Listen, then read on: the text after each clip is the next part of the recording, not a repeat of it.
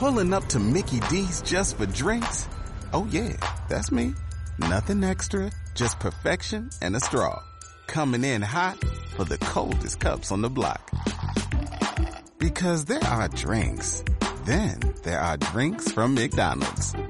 Mix things up with any size lemonade or sweet tea for $1.49. Perfect with our classic fries. Price and participation may vary. Cannot be combined with any other offer. Ba da ba ba ba. Bienvenidos a otro capítulo más de Ilustradores. errantes. Bueno.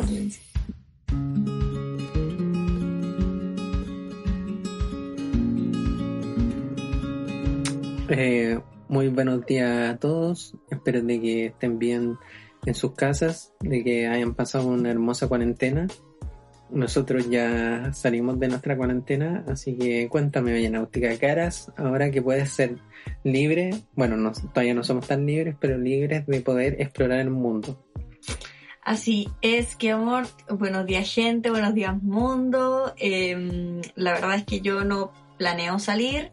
Ahora que en nuestra comuna salió de cuarentena, el virus no es que haya desaparecido, así que eventualmente el llamado siempre es a que se sigan cuidando y que por decisión propia tomen lo más sabio, que sería cuidarse mucho, no frecuentar lugares como encerrados o con poca ventilación. Eh, así que eso, pues qué amor, ¿tú qué has hecho durante esta cuarentena? ¿Qué, actividades has hecho? ¿En qué te has entretenido? Pero no, no quieres salir a explorar el mundo. ¿Tienes recelos con el mundo en estos minutos? Quizás iría como a un parque o trekking, como que eso extraño como a la naturaleza, ¿cachai? Mm. Pero no un mall, pues, ¿cachai? Pero, ¿por qué? Si el mal es primordial para nuestras vidas. Así como con el cerebro lavado. Y otra cosa que he hecho harto, pero que lo he Hay hecho... cosas que son fundamentales como para ir al mall. Otra cosa que he hecho, pero que lo he hecho desde mi casa, es el tema de que me he mantenido haciendo ejercicio, pero ahora sí, último en verdad, como esta última semana lo he Como hecho. después de, de ver todo lo, lo, ¿cómo se llama? Lo, todo ese mal que ha dejado la cuarentena. Mm, Sí, más o menos. Después de ver los estragos y después de seis meses de estar acostada como un vagabundo, De ver tu cuerpo decidí, destruido.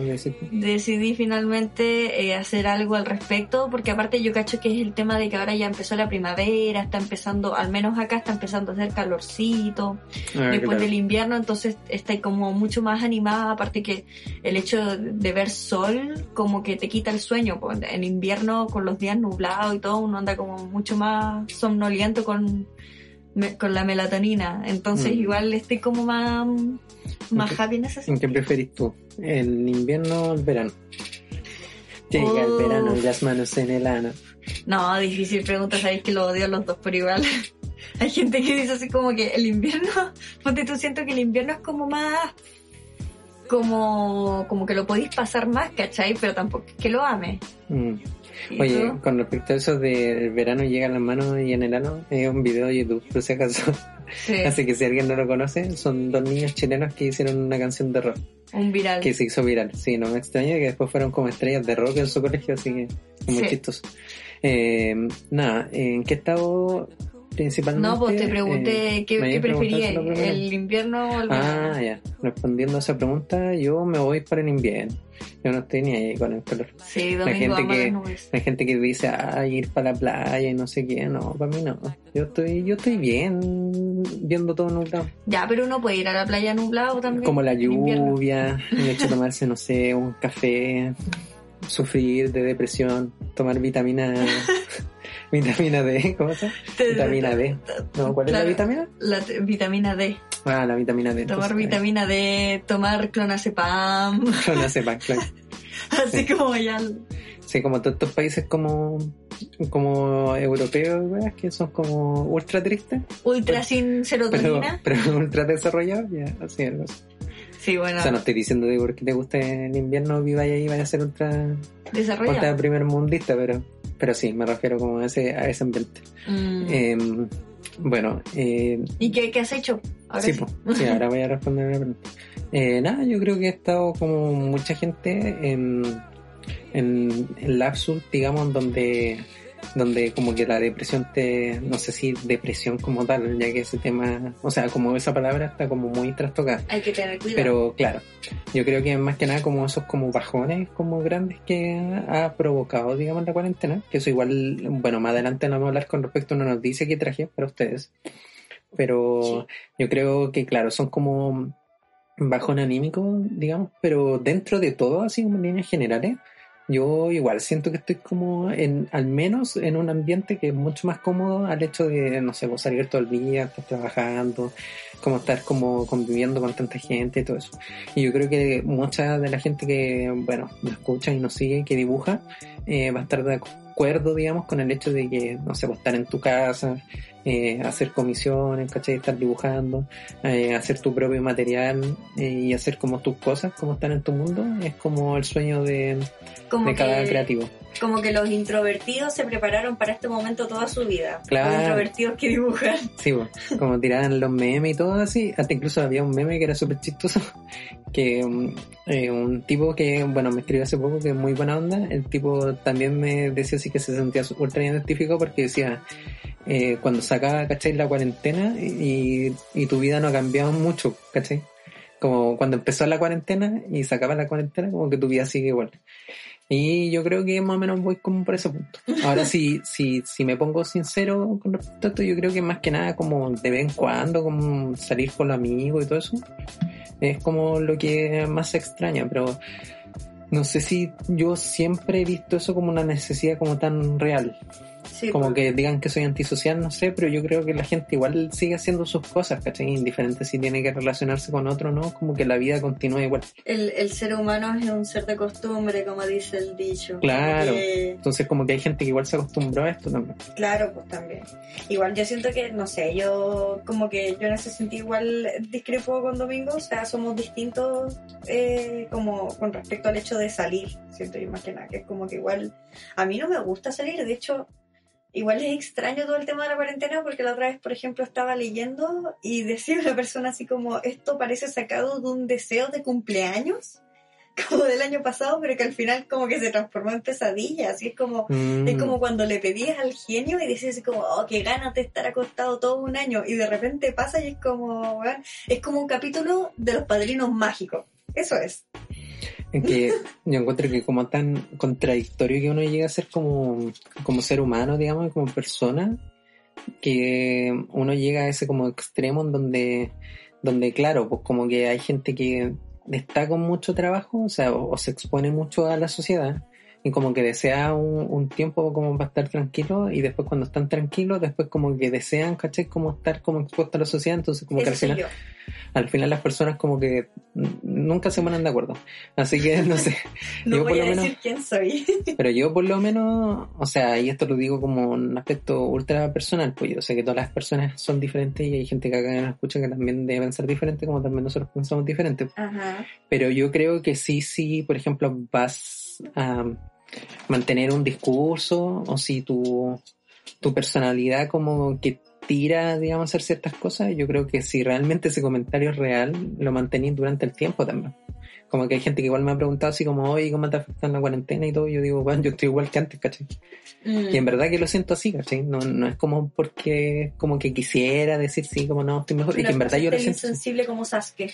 Claro, ¿cachai? No es como para hacerme el sundere y hacerme el que no, el que, claro, el que no estoy sintiendo nada y realmente así. Yo creo que, claro, si a mí me preguntaran personalmente, igual es como mi vida ideal, ¿cachai? Yo si fuera por mí, bueno, creo que lo habíamos dicho en otros capítulos del podcast, eh, que igual mi vida ideal es como, no sé, pues, como vivir en un campo y, y no sé, y si tengo que ir a buscar eh, leche del vecino, demorarme como, como 30 minutos para llegar al, al otro fondo. ¿Sabéis que yo igual estoy de acuerdo con eso? Sí. Yo siento que lo, Que la. Yo, yo igual estoy de acuerdo con eso. Sí, yo siento que lo, como la parte, entre comillas, como desesperante, es el hecho de que si tú estás solo en un campo es como bacán, tú lo elegiste, ¿cachai? Pero si estás en cuarentena es como no puedes salir. Obviamente que si estás en cuarentena en un campo no lo sentís, pues si podéis salir a tu patio y es gigante, ¿cachai? Pero yo estoy hablando de si estáis en un departamento encerrado, súper chico, y, y en bola te gusta estar ahí encerrado, pero el hecho de como que te lo prohíban, igual es como más desesperante, ¿cachai? El hecho de saber que, que gente está muriendo. Siento que hay que considerar ese contexto, ¿cachai? No es como Mm. lo mismo quedarte encerrado porque a ti te gusta que quedarte encerrado porque hay una pandemia mundial. Claro. Al menos eso me, me sucede a mí, ¿cachai? Y yo siento que igual es como, bueno, es que siempre van a haber interpretaciones como personas en el mundo al final. Todos Sí. lo viven desde una vereda distinta también. Sí, es verdad. Así que Así que, nada, eso fue nuestro resumen de lo que ha sucedido hasta ahora. Así que si alguien quiere dejar también su, su comentario con respecto a cómo ha sobrellevado todo, bienvenido sea. Recuerden que tenemos el Instagram de Ilustrador Errantes, como también como el canal, así que de YouTube, así que Yes. bienvenidos sean los que se quieran sumar a eso. Oye, Y- oye, y... Ah. No, que quería hacer- ya, ya pasar al siguiente punto, pero dale nomás. Quería hacer un, un, un paréntesis. Estamos casi a octubre, loco. Ya se nos fue el año. Y hablando como este tema de cuarentena y todo el tema, igual brígido. Nosotros ya vamos a cumplir, ¿cuánto? ¿Dos años con este podcast? Eh, más o menos, ¿no? no, sé. Ni siquiera no, sabemos el no me acuerdo. Somos pésimos, weón. No, empezamos en noviembre como del, del año pasado. No, si llevamos menos. Menos. Llevamos menos en este podcast. Pero claro. Pero sí. eso, se ha pasado muy rápido, así que aguanten ahí, chicos. Eh, les queremos. Ya, ahora sí, pasa tu.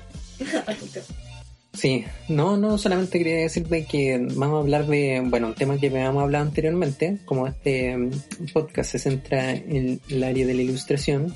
eh, queríamos hablar de Inktober y de las cosas que se vienen, digamos, para, para años venideros, para años que vienen, digamos, Venideros, claro, en el, en el ámbito de la, del dibujo y la ilustración. veraniegos. claro. Sí. Bueno, en el otro podcast, bueno, el año pasado habíamos hablado con respecto a Inktober, que tú dijiste que al final no lo ibas a hacer y no lo hiciste. Ah, sí. Sí. Yo igual me estoy preparando ahora para hacer, digamos, el mío. Eh, bueno, los que me siguen en Instagram eh, saben que ahora cambié el Instagram, digamos, uno que se llama que Amor Art, que es como para mantener mis dibujos como más ordenados. Y, y nada, pues, le ha ido súper bien eh, como, bueno, en recepción, digamos, como el hecho del feed, como lo tengo ordenado todo. Y ahí principalmente voy a poner, digamos, el Inktober de este año. Que eso queremos hablar ahora, que con respecto a la cuarentena y con respecto al hecho de que ya estamos encerrados, como que no hay tanta excusa, digamos, para poder como avanzar en, en estos proyectos como personales. Entonces Ya como... no tiene excusa. Sí, así que yo igual tengo fe de que este Inktober en particular eh, va a estar muy bueno, muy bueno. Así que Mm. como que igual siento que voy a estar ahí como pegado pegado en, en Instagram viendo como las cosas que sube la gente, que igual me imagino que va a ser como más brutal el, el nivel, digamos. Y yo también me estoy preparando de esa manera. Así que A mí igual como que no me... Como que yo soy súper como... mm, como variable, como que con el tema de la cuarentena y todo el tema, como no tengo espacios para recrearme, porque no tengo espacios, en, no sé, en los que salgo, y como que cambio la mentalidad, es como que a veces de verdad que no tengo onda, ganas en absoluto de dibujar. Y yo sé que el Inktober, el Inktober te pide como todos los días mucha constancia y dibujar, eh, al menos en mi caso yo creo que igual, así como el año pasado, no creo que me reste, pero yo cacho que voy a hacer menos dibujo, onda quizás la mitad o un poco menos incluso. mm, Hay caché que hay listas que tienen como 15, ¿no? 15 palabras en vez de 30. yo al menos he visto todas que tienen 30. Ahora yo Hay caché... algunas que tienen 15. Ahora yo caché personas que te incluso hicieron como una lista grande y la cuestión era como empezar desde septiembre, no sé por qué. sí, sí, sí. Pero, pero no caché como cuál era la intencionalidad de eso. Sí. Yo, yo al menos con, con ya 30 dibujos encuentro que es harto. ¿caché? 30, 31. Creo que son 30 esta vez. Por ahí tengo la lista, así que- Sí. Como- Pero, pero claro, yo creo que ya, ya llevar esa cantidad ya es, es suficiente igual. Aparte que igual, bueno, eh, la gente que, que nos escucha que dibuja, que diría que es la gran mayoría, eh, sabrá que igual el proceso creativo, bueno, eso también lo dijimos también en otro capítulo, suele ser eh, agotador igual. Como que la gente Y también hace poco, escuchando otro podcast, eh, que esto sé que igual lo podríamos recalcar para hablarlo. Ahora como que me acordaba ahora de que decían de que cuando por ejemplo uno está en un trabajo que a uno no le gusta, uno tiende como a cansarse, pero es como un cansancio como más como físico, pero físico como real, ¿cachai? Como de cuerpo. Ya. Como no sé, pues estuviste todo el día cargando cajas, ¿cachai? Como moviéndote y todo. Pero cuando estás haciendo como algo que te gusta, en el caso de la persona que escuché que habló de esto, que hacía videos, eh, cuando tú haces videos, así como estas cosas como más creativas, como que te produce un cansancio, pero es como un cansancio como mental. Que incluso también lo habíamos como destacado. Es como acuático también como eso de que al final claro, si estáis haciendo como un puro dibujo, en este caso como un editor, y le dais de todo con eso, puede ser que como que te quite gran parte de la energía, ¿cachai? Y hacer solamente ese dibujo. Sí, ese día. Y más si lo hiciste con todas las ganas, por ejemplo. Es que eso es lo que te digo yo, por menos en mi caso, igual yo como que me. me como que me recargo de energías de otra manera, ¿cachai? Distinta a la tuya. Entonces, como que igual es distinto, es distinto como los dos podemos como responder a esas exigencias de cada parte. Ahora yo siento que igual, o sea, tú apostas entonces porque va a haber más gente. Yo creo que sí. Y también lo que se destacaba mucho también con respecto a este tema es de que hablaban de las tomas de decisiones, que realmente como tomar decisiones durante el día también hace de que uno mentalmente se canse más como esa gente como esos grandes, así como, no sé, Mark Zuckerberg, por ejemplo, Steve Jobs, que le ponen color así como los típicos videos como de coaching, de que los tipos te decían que claro, pues estos tipos se visten con la misma ropa siempre, porque es como ya el hecho de despertarte y elegir tu ropa para el siguiente día, esa toma de decisión, ¿cachai? Ya es una decisión a veces agotadora. Entonces yo creo que si lo llevamos como un plano de dibujo, un plano creativo, eso también, ¿cachai? Como que influye, porque Decidir qué color le pones. Sí, o esa, sí, no, yo totalmente relate ahí, o sea, me siento full identificada porque en general me pasa caleta eso. Como de, así como que, oh, ¿qué, ¿qué, pasa? Ahora como tengo la herramienta de digital del iPad, igual es un poco más fácil porque en el iPad podéis ir experimentando un poco qué pasaría si le pusieras tal color o tal otro, ¿cachai? Y después lo, lo pintáis. Pero antes, cuando no lo tenía, eh, sí, es muy, muy, muy cansado. Así mm. que tiene toda la razón. Sí, Aparte de que, claro, cuando es tradicional, como en el caso de los dibujos que estoy haciendo ahora, y hace poco también me pidieron hacer una pintura, que es como una pintura chica. Mm. Y empecé a hacer la pintura y no me estaba quedando bien. Entonces suele pasar también que cuando son tradicionales, em, como que cada decisión es una decisión como tan importante. Mm.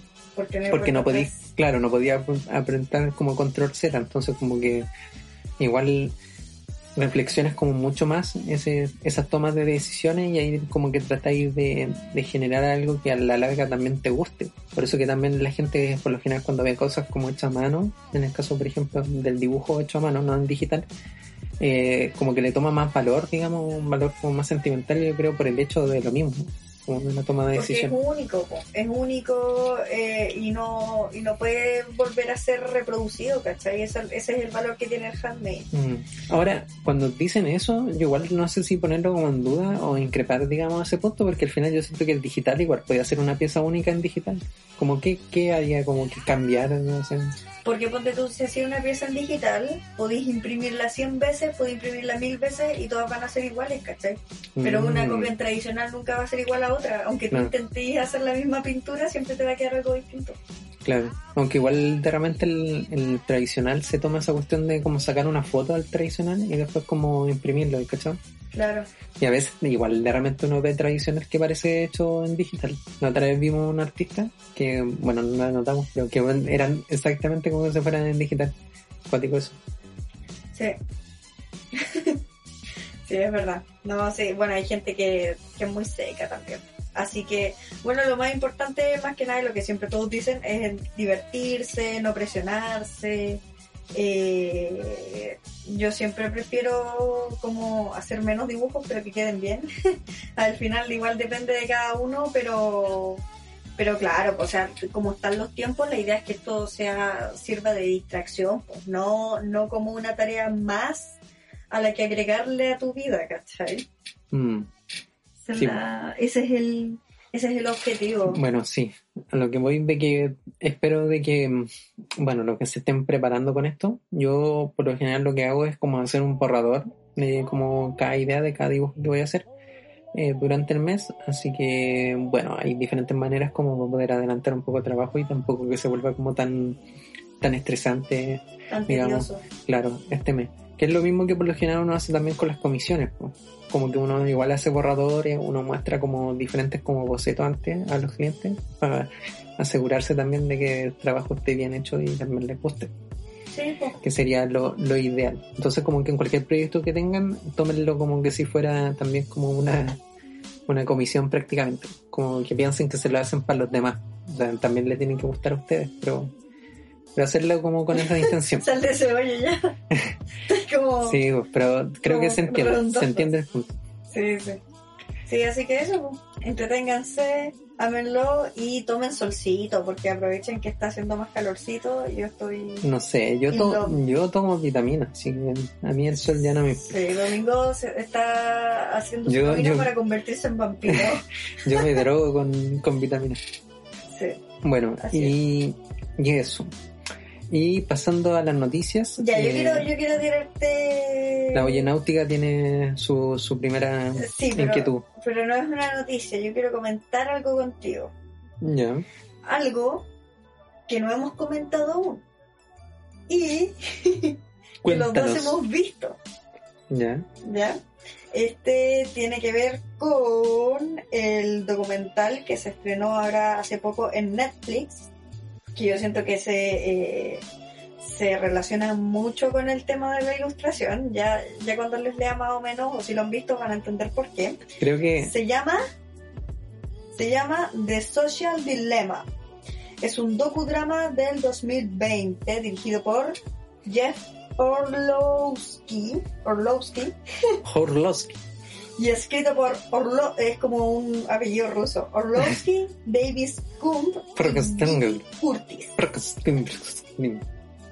Sí, eh, lanzado vía Netflix el 9 Igual. de septiembre, dice la película explora el aumento de medios de comunicación sociales y el daño que ha causado a la sociedad, centrándose en la explotación de usuarios para beneficios económicos a través del capitalismo de vigilancia y la minería de datos, o sea, de cómo la- las redes sociales extraen tus datos Claro. para ellos lucrar con ellos y cómo su diseño está y cómo su diseño está significan, no sé quién lo escribió, nutrir una adicción, o sea, cómo su diseño está hecho para provocarte adicción. Su uso en política, su impacto en salud mental, incluyendo la salud mental de los adolescentes y aumento de índices de suicidio de adolescentes. Y su función en extender teorías de conspiración como la Tierra plana y ayudando a grupos como los terraplanistas, oh, ahí lo dijeron, yo lo, lo tiré como ejemplo, pero lo dijeron, y supremacistas y racistas blancos. Chin, chin, chin. Cuando yo terminé de ver este documental, eh, bueno, lo primero que pude ver más que nada fue el tema de cómo esto se relaciona un poco con todo lo que es el algoritmo para cuando tú eres artista, cuando intentas eh, sobresalir, como, como el hecho de tener likes o de tener views o de tener guardados o todo el tipo de interacciones te puede llegar a, presionar a ti para subir más contenido o, o, por ejemplo, no sé, por lo que suele pasar muchas veces eh, a mucha gente es el hecho de que, por ejemplo, porque un post tuyo no tuvo tantos likes o tantas interacciones, eliminar ese post, lo cual también llega a ser como, como terrible, siento yo, ¿cachai? Y, y de cómo igual uno puede llegar a, desmotivarse por estas mismas interacciones que muchas veces no son cosas reales, ¿sabes? O sea, un like menos o un like más no es algo definitivo para que, que, te diga si tienes que seguir con un proyecto o no, ¿cachai? Pero, pero claro que, que influye y hoy en día influye para todos los casos de la vida de la vida real. Así que quise traerte esto para que lo comentemos juntos. Que amor, tú viste el documental, así que dime qué te parece. Bueno, con respecto a, a este documental, eh, voy a hablar como de, de, la otra cara, digamos. O sea, voy a empezar primero con una crítica hacia el documental. Uh -huh. Porque um, considero de que para empezar, ¿cachai? La cuestión está hecha por Netflix. Eh, Netflix eh, hace poco, bueno, nosotros dos, digamos, eliminamos la suscripción. sí. Netflix igual es una plataforma que por lo general funciona con algoritmos. Igual suele ser muchas veces también una plataforma que últimamente, bueno, se ha visto en varias controversias que no quiero hablar con respecto a eso, Mm. porque eso depende netamente de la gente. Pero sí es una plataforma que aboga como mucho a esto del algoritmo, como al hecho de la imagen, como a representar a ciertos grupos como minoritarios, ¿cachai? Como Sí, meterse como en, en, en todo aspecto y en todo público. Entonces como que al Mm. final mostrar un documental que está hecho por ellos mismos, al final como que uno ve el documental y, y se da cuenta de que el documental también como que actúa de una manera muy similar a como actúan las redes sociales incluso, como se puede como llamarte la atención y todo, porque ni siquiera está hecho como un documental como tal, sino que también lo representaron como si fuera una película. Incluso como que la muestran mucho como una película. Sí, pues, docudrama decía. Claro. El otro también que no, no me gustó mucho eh, fue de que mm, el tema con respecto al suicidio en adolescentes, yo encuentro de que abo- abogar al suicidio adolescente solamente por el hecho de que se produzca por medio de las redes sociales, encuentro que es un poco como, mm, como, no sé si decir irresponsable, pero sí como un poco como, como muy secado. Superficial. Claro, como muy secado el hecho de llegar y decir que solamente es como la fuente o la raíz de eso. Encuentro que el tema es mucho más complejo. Claro. Encuentro que lo, lo abarcaron con, con ese tema porque en verdad sucede muchas veces que, que muchos niños pequeños se exponen a las redes sociales y al Sí. final terminan suicidándose. Claro, debido al bull o debido a la ansiedad. Pero como que en el documental no se prestaron, o sea, no se centraron mucho en ese punto. Mm. Y lo otro también, que bueno, creo que tú además que te diste cuenta al, momento de verlo, es de que mm, se pinta mucho de que como que los niños eh, son los adictos y que los adultos no. Sí. Y bueno, ahora uno, y yo creo que mucha gente que nos escucha eh, bueno, va a decir sí, bueno, a mí también me pasa que de repente uno que es millennial eh, no estáis tan pegado al teléfono, ¿cachai? O sea, por lo menos yo, yo peco de repente a veces de pegarme en el teléfono, pero es como viendo memes o viendo cualquier estupidez como para reírme un rato. Pero también están los adultos que ahora como que últimamente igual están bajo esta como mirada eh, digamos, de las redes sociales en donde como que se encierran en una opinión, porque también el documental aboga mucho de eso, de que al final el, el algoritmo hace de que si, por ejemplo, uno piensa una cosa, eh, el algoritmo ayuda de que uno se involucre con gente del mismo pensamiento y gente que piensa diferente a ti, como que tú no la ves, ¿cachai? Como que el Claro. algoritmo al final como que crea grupos. Y estos grupos hacen que la sociedad se divida mucho más, porque al final si una persona piensa diferente a mí, yo no voy a ver la opinión de esa persona. Y eso también pasa mucho con, en este caso, los baby boomers o los más viejos, de que están metidos en Facebook, están metidos en redes sociales y ellos como que están en un mundo aparte. Como un mundo aparte de los centennials. Un Entonces, mundo, un mundo de, lleno de piolines y Claro. de buenos días y de Dios. claro, y después están los, los centennials y es como, y aparece un baby boomer tremendo centennial y le dicen como, cállate baby boomer, y lo bloqueas, ¿cachai?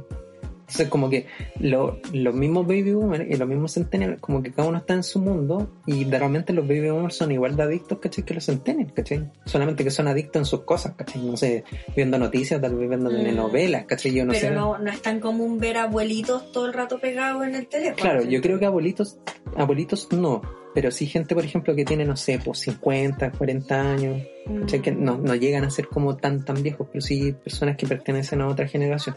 Ahora, igual en términos de probabilidad, o sea, de, de cuánta gente es, yo siento que sí, sí son más jóvenes. Lo- Yo creo que ponte tú mis hermanos, yo tengo dos hermanos de 13 años y ellos son súper jóvenes y los dos tienen computador, tienen teléfono. No, sí, mi abuelo, ponte tú, yo sé que mi abuelo, que mi abuelo tiene como unos 60 y algo, mi abuelo es de grupos de Facebook y tiene un grupo donde todos comentan como canciones de la época dorada y cosas así.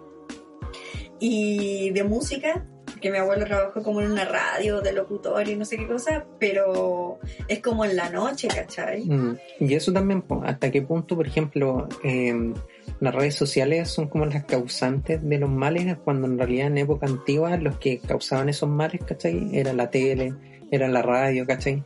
Y la radio era gratis, ¿cachai? Igual como se muestra en el documental. Y que, que daba beneficio, o sea, que daba ganancia a la radio, era el hecho de que la radio imponía ideas y enganchaba a la gente para que estuviera escuchando, ¿cachai? Las canciones que eran el hit del momento. Y aparte de eso también vendían, ¿cachai? Cosas, ¿cachai? vendían como Sí. la, la publicidad en este caso también que se aboga mucho en esto. Así que yo creo que ha cambiado como mucho el, el, el formato, digamos, como de, de las cosas comparado como, como eran antes, pero la forma como que sigue siendo como muy similar. Y yo creo que eso como que le faltó al documental. Ahora, si a mí me preguntan personalmente, yo encuentro que es un documental súper bueno porque al final igual está en, en, una plataforma que es muy mainstream, en este caso que es Netflix. Mainstream. claro. Se meten así como, métete a la plataforma Yo solamente- del cinearte la meda. Claro, yo eso- solamente veo cosas por Cuevana. Claro, Cuevana es como más Cuevana internacional. 2. Claro. Cuevana es más internacional. Claro, no, pero me refiero de que, de que es algo que igual va a llegar a más gente. ¿Cachai? A más gente de todo el mundo. Sí, a eso me refiero. Así que, nada, ¿cachai? Es es súper eh, buena idea, porque yo creo que es como lo mismo que hablamos. Creo que lo hablamos en el capítulo de antisociales con redes sociales, en donde decíamos de que al final como que tomarse esta cosa de las redes sociales, de la internet como tan en serio, Mm. eh, te puede, ¿cachai? Como provocar ansiedad. Por ejemplo, a mí igual me pasó de que acá en Chile nosotros tenemos una cuestión que son como las fiestas patrias. Y bueno, nosotros no las celebramos como fiestas patrias como tal, pero mucha gente también las celebra como para pasar un buen rato, ¿cachai? Como un buen rato Mm. con los amigos y todo. Y yo personalmente, como mucha gente de acá, ¿cachai? Tomé mucho de esos días y tenía otros planes, pues, ¿cachai? Tenía que avanzar con una comisión, tenía que, yo dije, oh, tengo que hacer un video, ¿cachai? Como tenía que subir un dibujo y al final como que te empecé a, a estresar, digamos, por subir contenido o por tratar de como mantenerte en esta como bola de subir cosas y al final eso no, no te hace bien para nada, así que claro, el documental, eh, al menos eso de la ansiedad como de las redes, lo abarcó súper bien. Sí, yo siento que igual, claro, como que en, en parte eh, estoy de acuerdo contigo con el tema de que igual siento que muchas de las recreaciones que hicieron son así como ultra extremas, ultra dramáticas, como, no sé, por el hecho de que la niña no, no pueda estar una hora sin el teléfono porque si no rompió el frasco, eso no creo que pase, ¿cachai? O sea, puede, tema- puede pasar, pero fue como extrema. Sí, pero, pero claro, pues, o sea, cuáles son las probabilidades o que el tipo se le vaya como a declarar a la mina y justo le llegue una notificación y se quede ahí, o sea, eso no pasa, ¿cachai? Si tú estás sintiendo como una respuesta biológica, tiráis adrenalina y todo el tema y no es como que te relajas al tiro con el teléfono, ¿cachai? Entonces siento que igual es como, como que fue muy campaña del terror, por un lado fue como exagerado, claro. sí. ¿cachai? Pero sí siento que, bueno, la gente que no haya visto documental no va a cachar la, la- lo que acabo de decir, pero fue un pequeño spoiler que no dice mucho. Claro, pero es como más o menos que- invitarlos de que al final, claro, esas pequeñas cosas eh, pueden ser, claro, muy llevadas al drama trágico, pero no están como tan ajeno tampoco a lo que podría llegar a pasar. Sí, pues lo que voy es que el- como que siento que igual podría llegar a pasar, no es algo tan común, y pero sí siento que efectivamente eh, el tema como de las redes sociales cada día más está como como siendo más importante, ponte tú, no sé, pues yo pienso en las pequeñas pymes, pymes que, que quieren como sobresalir y el tema de que estas mismas, por ejemplo, tengan que estar luchando con un algoritmo que cambia constantemente, que a veces, no sé, por el algoritmo dice mm, que creo que hace poco cambió, Mm, que, el- que como que ahora el algoritmo, supuestamente, según lo que caché, puede ser que sea mentira, le gusta más eh, las interacciones que son, lo siento ahí toqué la guitarra sin querer, le gusta más la interacción que son de guardados y de eh, compartidos, ¿cachai? Ya no son tanto los likes. O los y- comentarios. pues. y los- YouTube, YouTube, por ejemplo, prevalece mucho los comentarios. Sí, pues los comentarios. Y, y ponte tú decías que ahora como que estaba, en términos de dibujo, mucho el sketch. Como que ahora le está dando mucho el sketch, al doodle, como esas cosas rápidas. Entonces al final es como que uno tampoco puede estar así como corriendo detrás del, del Yo- algoritmo, así como lo que quiere, ¿cachai? Yo creo que con respecto a eso del doodle estaría, con respecto a lo que dijiste, yo encuentro que sí puede ser, pero yo encuentro que el doodle es más que nada porque el doodle aboga como a un público más en general. Yo creo que el Mm. contenido como que tiene más interacciones, eh, puede ser en particularmente ese puede ser, pero yo creo que es como que llama más la atención, eh, o sea, el algoritmo ayuda más a lo que más llama la atención, ¿cachai? Entonces, como si, si vemos que de repente en YouTube hay un cierto patrón, es porque también las mismas empresas, ¿cachai? Abogan por ese contenido. Claro, pues pero yo me refiero más que nada, ponte tú a... porque eh, uno no puede estar porque ahora, ponte tú, no sé, por el doodle sea más popular, hacer puros doodles si tú siempre has hecho pinturas acabadas, ¿cachai? O tampoco debería ser una razón que por el hecho de ser un doodle al que le dedicaste menos tiempo, eh, el, algoritmo entonces no le va a mostrar a todos tú, a todas las personas si hiciste algo como más trabajado, ¿cachai? O sea, Mm. como que al final no es un no es una excusa ya no tiene excusa de no la canción. pero es como sí po Mm. no sé po Eh, más que nada el llamado sería no estar corriendo detrás del doodle del doodle No, la verdad así como tirando a- así a la basura al trabajo de, de mil de budistas. no pero se me Du- du- Budistas, doodlistas claro. no mí me encantan los doodles eso yo también hago pero no estar corriendo detrás del algoritmo eso, eso iba. Como que no podéis igual cambiar toda tu forma de trabajar o todo tu estilo bla bla por un tema de algoritmo pues, y saber darle la importancia, que esto ya lo habíamos hablado en el otro podcast, pero saber darle la importancia que merece, que no suele ser mucha, la de los me gusta y la de los comentarios, bla, bla. claro. Resumidas cuentas, hagan lo que les gusta y punto. Sí, y vean el documental y después pueden decirnos qué les parece también. Claro. Y nada. Y con respecto a otro tema, em, de la noticia que, que he traído yo, digamos, para hablar en capítulos de hoy. eh, bueno, esta la salió como hace su buen tiempo y me llamó mucho la atención, que dice, el daño ocasionado por el confinamiento será mucho mayor que cualquier daño del COVID-19 que se haya evitado. Esto lo dice Michael Levitt, el cual fue Nobel de Química el 2013. Chin, chin. Con respecto a este, este tema, argumenta diciendo lo siguiente, dice, los líderes parecieran que entraron en pánico incluso más que la población. Y esto lo dijo en BBC Mundo Michael Levitt, como pronunciaban recién. Dice, estoy seguro de que el confinamiento pudo haber salvado vidas en el corto plazo, pero el daño económico costará vidas, indica. El confinamiento estricto es ese sí que es peligroso, dice. Yo podría decir que un niño que es golpeado por su padre, que está enojado por perder su trabajo, es una pérdida terrible. Es algo que puede afectar a una persona de por vida. Y eso quizás es una pérdida mayor que la muerte de alguien de 85 años. Ahora hay que argumentar que Levitt es de bastante edad, así que tampoco es como que está hablando Hablando por hablar. está hablando, digamos, una persona que no, no tenga como eh, peso, digamos, con respecto al, al tema. Claro, pues no es un Es joven como- de 15 años que te claro, está diciendo Es una que- persona que igual se vería afectada, digamos. Sí, pues. Dice, vi muy rápidamente, quizás en mi primer reporte del 2 de febrero, que de hecho el virus estaba desacelerando.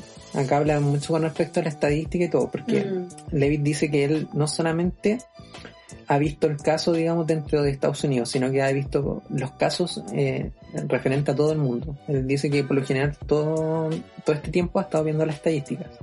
Dice, en mi corazón soy una persona muy global. Creo que todo el planeta es un solo lugar.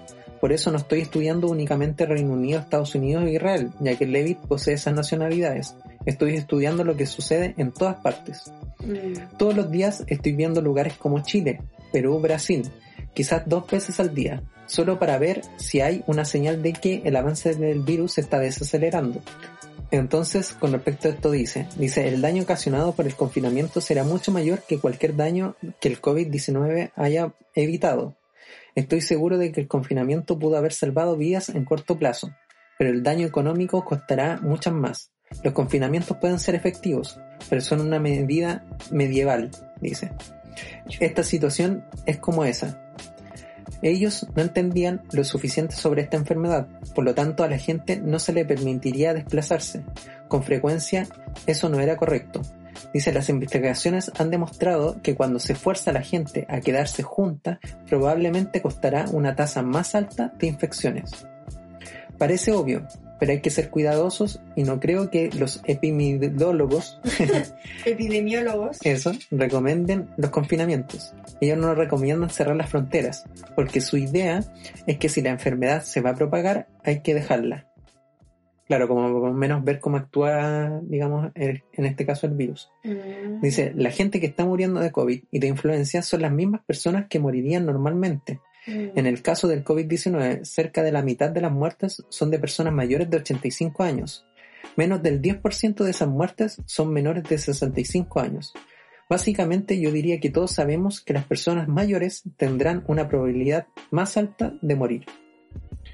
Bueno, y aquí para resumir un poco, para no leer la noticia completa, Mm. dice que la mayoría de las cosas que va a generar, digamos, esto, eh, va a ser los niveles de estrés, el hecho de que países desarrollados, por ejemplo, como en el caso de Alemania o países de Europa, eh, parece que no les golpeó muy fuerte esto del COVID, porque si, No. bueno, vimos noticias, vemos videos como... España creo que estuvo como más Claro, eh, sigue como todo muy normal, como que, bueno, sigue la distancia y todo, pero no, sigue todo muy normal. Sí. Después dice de que aparte de eso también se generó demasiado pánico, un pánico que a veces llegó como hasta incluso al extremo, Mm, como que no era necesario. sí. Y también el hecho de las diferencias de edades y de glorificar este concepto de muerte. Eso dice, yo tengo 73 años, dice Levitt, y tengo una probabilidad más alta de morir que mi nieto. Y eso es muy bueno porque mi nieto vivirá. Nosotros las personas mayores tenemos una probabilidad más alta de morir que los jóvenes. Esa es la naturaleza de las cosas. Y, eso no fue explicado. Uh, Así que se al final, budista claro, sí, bueno, al final es como... aceptar la muerte. así. Exacto. Entonces, al final dice de que gran parte de este ciclo, digamos, que ha generado todo esto y de todo el balance que él puede llegar a sacar con todas las estadísticas y todo, de la misma manera que lo dijo otro filósofo que, bueno, yo he seguido sus libros y veo sus charlas, todo. Yo, como digo, no estoy hablando a raíz de un experto, sino de un aficionado a estos temas. Eh, este filósofo que se llama Billon Churhan también decía de que al final todo esto del virus lo que está provocando es de que, que también lo dice Levitt, eh, ha hecho que las sociedades, digamos, y los gobiernos eh, tienden a generar más control sobre la población. Mm, Y con respecto a todo lo que ha pasado, que supongo que muchos lo, lo han visto, digamos, los que estén escuchando este podcast, de que ha habido muchas revueltas sociales en el último tiempo, ha habido mucho caos, entonces como que esto del COVID y de que la gente se quede en las casas y no saliera y tuviera miedo, en pánico y de que todo es terrible, hizo de que también como que ese mismo estrés ocasionado y ese nivel psicológico y el hecho de que muchos países, como también muchos países latinoamericanos, entren en recesión y tengan problema económico, hace que la cosa se apacigüe un poco más y la gente empiece a tener más miedo. Y también se genera más caos. Sí, por- Así que no sé qué opinas tú en óptica. O sea, igual siento que la postura que dio es como, como que te plantea un dilema ético al final. Porque es como que, claro, pues al final te dice así como, como que mm, es el problema ético porque al final te pone en una posición donde tienes que elegir qué es lo menos malo, ¿cachai? O sea, ¿es menos malo que muera un viejito o es menos malo que muera un niño? Obviamente es menos malo que muera un viejito porque el viejito ya ya vivió, ¿cachai? Pero ninguna de las dos como posibilidades es la ideal, ¿cachai? Entonces igual siento que es como complicado. Ahora yo igual como que me, me produce problemas ese tema de como que yo sí efectivamente siento que las autoridades pueden llegar como a controlar más la población, pero igual siento que hay que cuidarse, ¿cachai? Ponte tú, muchas de las posturas de gente, ponte tú de Estados Unidos, que decían, no, es libertad y yo puedo decidir si salir o no, y salían sin mascarilla y todo el tema, por el mismo tema de plantarles, como plantarse frente a las autoridades, y al final hay que pensar que igual con el virus la, inmunidad la hacemos todos, ¿cachai? Independiente que sea menos del 10% de niños que mueran, eh, o me- menores de 60 años, perdón, igual muere gente menor de 60 años, ¿cachai? Y, y considerando que el 100% son, ¿cuántos? ¿Cuántas personas han muerto ya? o sea, Millones. O sea, menos del 10% igual sigue siendo harto, ¿cachai?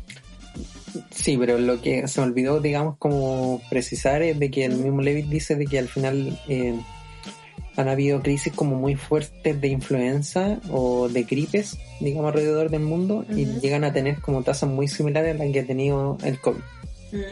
Entonces, claro, yo le presté más atención a esta noticia por el hecho de que no te está hablando cualquier persona, sino te está hablando una persona que ganó el premio Nobel, ¿cachai? Y bueno, el premio Nobel tampoco es como que determine todo, pero el tipo, bueno, ha estudiado con respecto a estos temas, ¿cachai? Se nota ¿Pero que una persona Nobel de Economía? el Nobel de Química. Ah, de química. Entonces igual es un, es una persona que igual tiene un cierto grado de autoridad, digamos, y no, no habla como por hablar, ¿cachai? Siento yo, como, como lo podría hacer, no sé, un, un político que No, realmente hablan por hablar, no va a hablar por estupidez. No estamos comentando lo que dice mi abuelita en Claro. la 11, pues Sí, estamos... Ahora, Ahora- me estás preguntando qué creo yo, pues eso es lo que te estoy respondiendo. Sí, Yo pues, creo que igual es como un tema ético que yo encuentro que es que al final, claro, pues el tipo propone así como no hubieran hecho tanto escándalo, hubiéramos seguido trabajando finalmente, o sea, la Mm, cuarentena. no. Porque no, el tipo está, no, precisamente no se basa en eso. porque el tipo dijo que el, el, el ma- el mayor, que, que es más peligroso hacer una cuarentena prolongada que hacer, que haberse seguido contagiando. Es que es el punto, por ejemplo, Eso te digo. Claro, pues, él se, se basa en el hecho de que tendría que haber sido por un periodo mucho más corto de lo que realmente ha llegado a ser, porque al final como el hecho de estar mucho tiempo encerrados, aparte de que nos afecta psicológicamente y hay mucha gente también que está como relacionada, digamos, en situaciones de peligro dentro de su círculo familiar, que eso también puede ser como un tema muy particular. Sí, pues. pero si el hecho de estar como encerrado en esto y en esta inactividad hace que también afecte económicamente la vida de las personas y todos sabemos que las recesiones o las bajas digamos económicas también provocan y no sé pues índices de delincuencia. Sí, pues, de Hace que- claro hace que se genere un caos mucho más mayor. Entonces al final claro lo que él al final argumentó y todo en todo esto fue de que todo esto a la larga nos va a afectar como más a largo plazo y va a afectar a la gente que está bien de salud, ¿cachai? Gente que, Ah, que no le no les pegó tan fuerte, ¿cachai? Esta cuestión como, como hubiera sido, ¿cachai? Gente más mayor. sí, pues. Ahora, no es como que yo esté exponiendo el hecho de que muera gente mayor, para nada. Solamente No. a lo que voy es de que de que él al menos lo ve en términos estadísticos y en términos de número y como una persona que estudió química se nota que vio bien, ¿cachai? Como el número, anotó, ¿cachai? Hizo una tabla. ¿cachai? No una persona que lo en la hizo. suma. Claro. Entonces yo creo que es súper importante igual como darle a ojo su visión y también a la visión de Chulhan del hecho de que de que puede ser que también esto se haya hecho también con fines eh, como más sociales, ¿cachai? Como políticos, más que como un fin de salud como tal. Así que nada, pues lo dejo como, como más que nada ahí, como para que Sí, sea como el pues. debate, ¿no? ¿Cachai? Sí, pues eso ya es como más, porque por eso te digo, pues al final no hay una manera de que uno pueda decir como esto es lo correcto y esto no, ¿cachai? Porque al final igual, no sé, pues imagínate yo, pu- porque uno no cacha cuando la enfermedad, uno tiene enfermedades como por abajo y todo el tema, ¿cachai? Entonces tú podías al final enfermarte de coronavirus y en bola yo hubiera muerto si me hubiera enfermado, o sea, como que no hay manera de saberlo, como que siempre va a quedar una duda para quien no se enfermó y siempre va a quedar una duda para quien se enfermó. Sí, pero sigo insistiendo de que se basa en estadísticas, ¿cachai? Entonces como que pelear con los números igual es como pelear por lo menos con algo que tiene base, pues no voy a estar como los tipos que estaban protestando ahí en Estados Unidos, ¿cachai? Como de que la vacuna la había hecho Bill Gates y de que todo era una farsa, pues, Claro, pues porque, en este tú- caso él, él no niega, ¿cachai? El hecho de que el virus existe.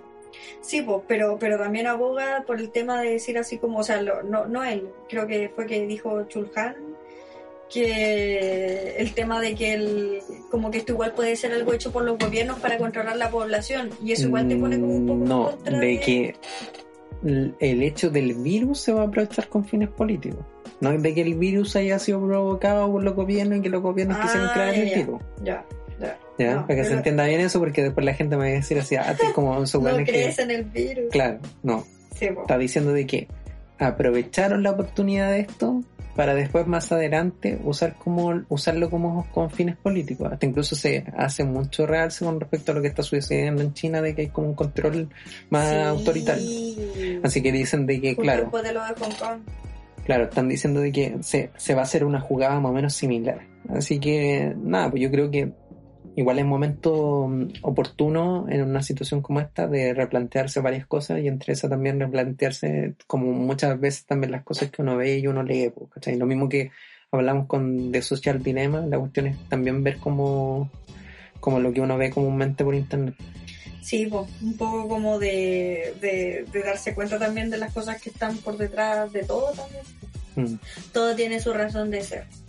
Así que nada, pues, eso. Con estas noticias solamente nos invitamos de que, bueno, no se estresen tanto, eh, se replanteen más que nada las cosas que comúnmente ven. Igual como que hablamos cosas súper estresantes en todo caso. O sea, sí, po, o sea, igual, igual lo que hablamos de las redes sociales, de esto de, de lo último, eh, se puede dar es como para reflexión igual. la red social y coronavirus es como son temas Sí. igual como densos. Sí, pero más que nada es como para que, insisto, ya que estamos llegando como al ciclo final de esto, digamos, o sea, el virus no termina, pero sí como que se apacigua un poco más la, la marea, digamos, como todo este caos. Así que, claro, igual es momento como para que la gente igual se replantee un poco más y reflexione con respecto a lo que ha estado viviendo. Por lo mismo que sí, o sea, hablamos en el comienzo de la gente que más introvertida, extrovertida, del hecho de que hace calor y prefiere el frío, después hace frío y prefiere el calor. La cuestión como esa dualidad comúnmente que tiene el ser humano y es bueno de que nos veamos como más de manera introspectiva dentro y, y asumamos ciertas cosas, ¿cachai? Que están dentro de nuestra personalidad. Sí, y, y igual está bien, o sea, seguir siendo curioso, seguir investigando. El otro día, por ejemplo, le comentaba a Domingo que me dio por preguntar por qué las hormigas tenían una reina. Y Ya, pero pasando eso- a otro Pero tema, eso ya no, no- no. pasando a otro tema, O sea, podría explicarle a los amigos de, de forma resumida cuál fue la conclusión de eso, que igual está interesante. Obvio, obvio, eso voy a explicar ahora. El, me dio preguntar a Domingo por qué, por qué las hormigas tenían una reina y por qué esta reina era la única que podía como reproducirse y que al final, según lo que tengo entendido, la reina hormiga igual es como más grande que el resto de hormigas. Entonces es como que fuera otra especie que, que como que se juntó con las hormigas y quizás tenían como ahí una relación, ¿cómo se llaman esas relaciones donde ambos dos tienen beneficio? Simbiótica. No sé, iba a decir amigos con derecho. Nada que ver así. No, te pusiste de los, de los Claro. coquetos. ¿Y ahí? Una relación simbiótica, ¿cachai? Entonces al final me puse a investigar cuál era el origen evolutivo de las hormigas y descubrí dos cosas. Y este es como el dato rosa del capítulo, ya como para amenizar un poco al final. Que la primera es que la reina tira una hormona que esteriliza a las otras hormigas para que no puedan reproducirse. ¿Cachai? Entonces, mientras esas hormigas si ya no tienen reina, entonces las otras hormigas podrían llegar a reproducirse y hacer más hormigas. Pero ¿por qué eso no sucede? Porque la reina sí mantiene un orden. Imagínate si todas las hormigas se reproducieran y hubiera así como un boom de población de hormigas y como que no, no hubiera comida suficiente para todas. O sea, al final descubrí que las hormigas son lo más parecidas a China que hay, porque es como muy, es como muy totalitario. O sea, son lado. como manera de regular la población, como algo así. Claro, pero voy más que nada que es un sistema muy totalitario, por un lado, como de restringir eh, como derechos o libre albedrío de otras hormigas obreras, pero al mismo tiempo funciona como reloj y funciona súper bien y bueno, Funciona de, de manera eficiente. Nunca, nunca vaya a haber una rebelión de las hormigas contra la reina. ¿cachai? Mm, Entonces igual es brígido. Y lo otro, lo otro que vi, es que, eh, bueno, con respecto ya más que nada a su evolución, las hormigas son más cercanas o vienen desde un, desde un como eslabón extinto de un tipo de avispa. Una, las hormigas básicamente son avispas sin alas y tú te puedes dar cuenta de eso como en la forma que tienen las hormigas, ¿no viste que son como tres, tres como bolitas? claro, como tres partes. Sí, pues las últimas son como más anchas y si te Mm. fijas, las avispas también tienen esa cintura avispa que le dicen. ¿cachai? Claro.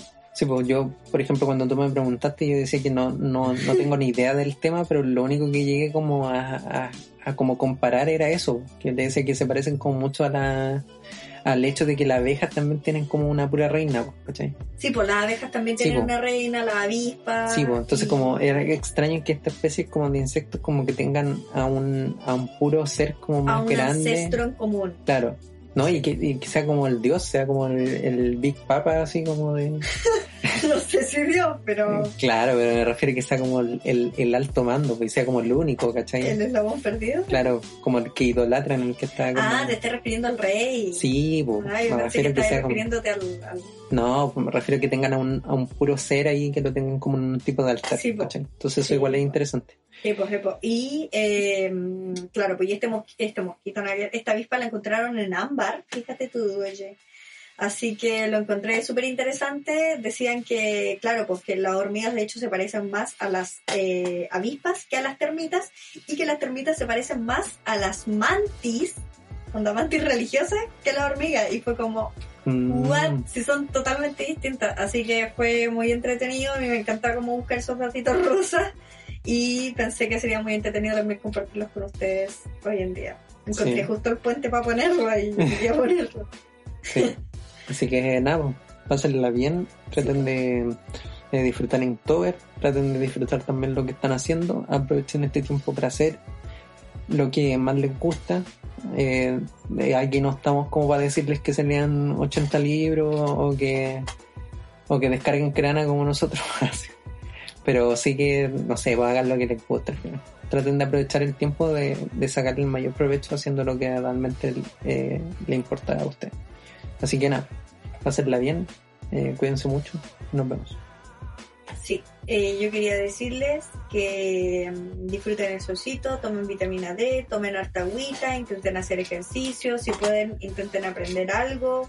Eh, aparte de dibujar, también recuerden que pueden dibujar mientras nos escuchan y nos etiquetan en sus dibujitos para que nosotros los podamos compartir y veamos qué dibujaron. Ojalá sea una avispa, ah, una avispa o con una hormiga dándose un besito.